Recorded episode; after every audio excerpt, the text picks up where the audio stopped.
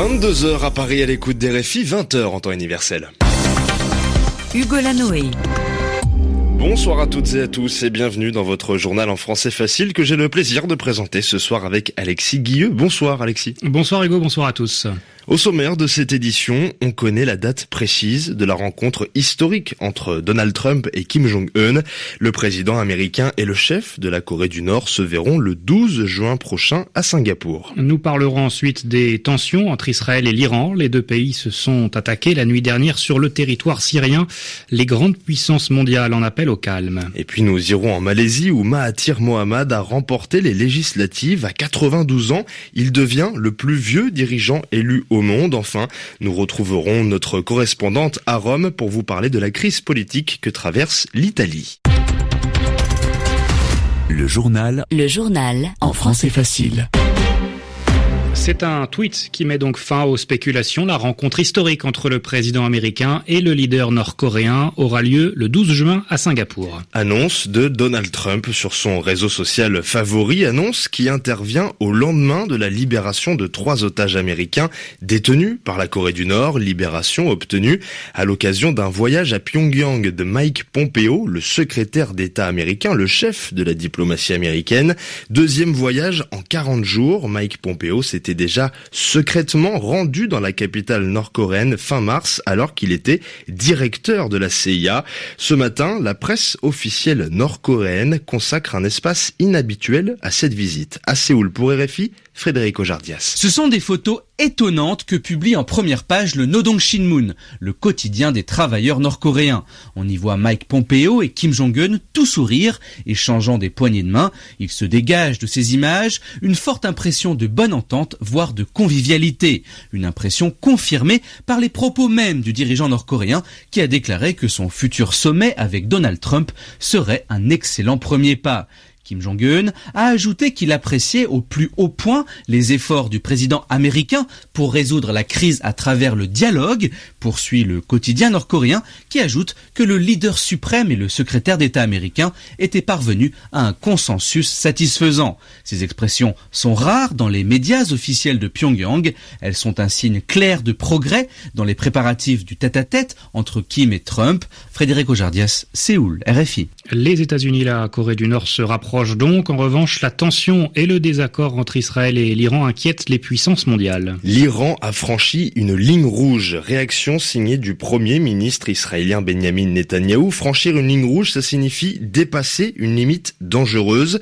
Cette nuit, les forces iraniennes en Syrie ont tiré des roquettes vers le plateau du Golan, un territoire syrien occupé par Israël depuis 1967 et la guerre des six jours. En riposte, en réponse, l'État hébreu a bombardé des dizaines de cibles militaires iraniennes à travers toute la Syrie. Au total, 23 combattants tués, tous alliés, amis du régime de Bachar al-Assad. Ce soir, l'Union européenne appelle à la retenue, c'est-à-dire au calme, tout comme la chancelière allemande Angela Merkel. La contribution de l'Europe à la paix et à la stabilité dépend de nos capacités à agir ensemble et à parler au monde d'une seule voix. Ce sera essentiel parce que depuis la fin de la guerre froide, les conflits ont changé de nature. Beaucoup de grands conflits mondiaux se déroule à notre porte. Et le temps où l'on pouvait compter tout simplement sur les États-Unis pour nous protéger est révolu. L'Europe doit donc prendre son destin en main. C'est le défi de l'avenir.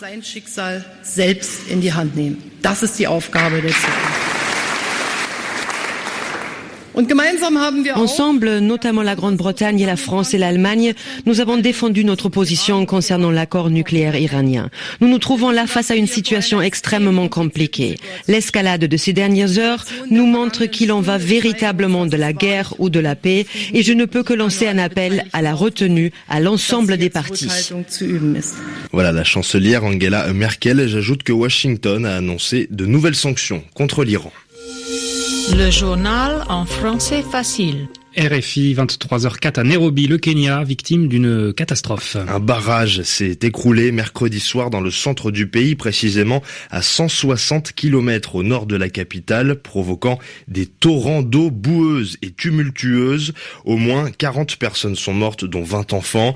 Le Kenya, qui sort d'une sécheresse aiguë, est sous l'eau depuis le mois de mars à cause de fortes pluies. Conséquence, d'importantes inondations ont tué quelques 170 personnes. Direction la Malaisie à présent. Victoire historique de l'opposition aux élections législatives. Mahathir Mohamad a prêté serment ce jeudi. Il s'engage à remplir sa mission de Premier ministre. À 92 ans, Mahathir devient le plus vieux dirigeant élu au monde.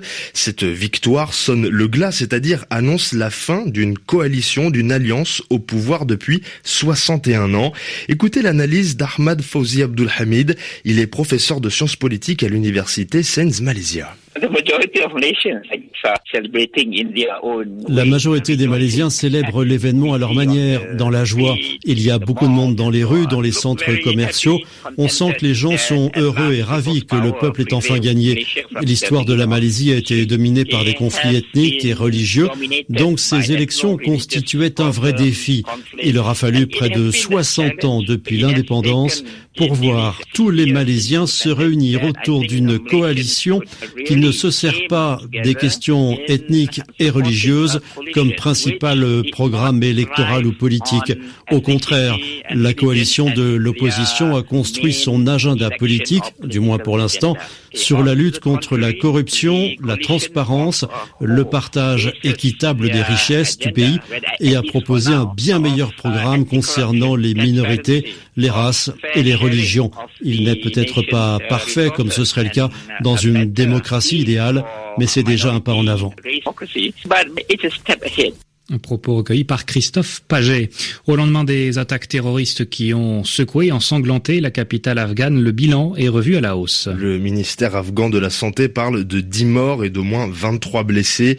Hier, je vous rappelle que deux commissariats de Kaboul ont été attaqués, des actions organisées et revendiquées à la fois par les talibans et l'organisation État islamique. Nous l'avons appris ce soir, Carles Puigdemont renonce à être candidat à la présidence de la région catalane et désigne un successeur, quelqu'un pour le remplacer. Le dirigeant indépendantiste refuse de redevenir le président de la Catalogne, cette région située au nord-est de l'Espagne.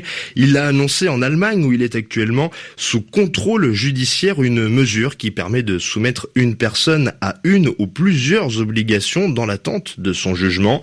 C'est donc Quim Torra qui est maintenant candidat. Cet éditeur de 55 ans est un nouveau sur la scène politique.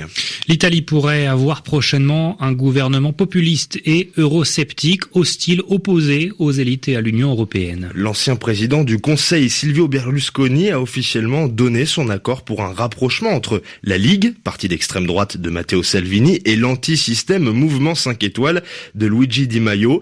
Les deux partis ont franchi des étapes importantes pour, pour former un gouvernement. Je vous rappelle que l'Italie est sans majorité depuis plus de neuf semaines depuis les législatives du 4 mars. À Rome pour RFI, Antreka. Après deux mois de tergiversation, sans accord de coalition, le président Mattarella avait annoncé un gouvernement d'experts, seule issue possible selon lui aux dernières élections. Mais mercredi soir, coup de théâtre, Silvio Berlusconi lève son veto à une alliance de ses partenaires de droite, la Ligue, avec le mouvement lancé par Beppe Grillo. C'est reparti pour un tour.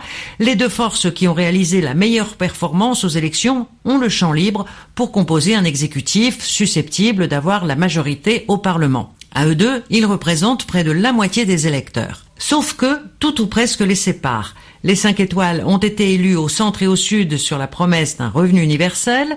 La Ligue a gagné au nord avec le projet d'une forte baisse des impôts. En revanche, ils partagent le même manque d'enthousiasme pour l'Europe et la volonté de contrôler l'immigration. La simple addition de toutes ces promesses mettrait le pays en faillite. Les 5 étoiles et la Ligue vont donc devoir arrondir les angles, renoncer à certaines de leurs propositions et aussi choisir un unique Premier ministre acceptable par les deux familles politiques. C'est le prix d'une coalition inattendue. À Rome, RFI. On se quitte avec un mot de cinéma après 18 années de rebondissement, de péripéties. Le film de Terry Gilliam, L'homme qui tua Don Quichotte, va bel et bien sortir dans les salles françaises. Le réalisateur britannique et ex-Monty Python va enfin pouvoir montrer ce qu'il considère comme l'œuvre de sa vie. Son film de 2 heures et 12 minutes a obtenu l'autorisation du CNC, le Centre national du cinéma, et sera donc bien diffusé en clôture du Festival de Cannes le 19 mai. Le producteur Paolo Branco, qui revendique les droits du film, annonce qu'il va contester cette décision de justice. C'est la fin de votre journal en français facile, présenté aux côtés d'Alexis Guillaume. Merci Alexis. Merci Hugo et bonne soirée.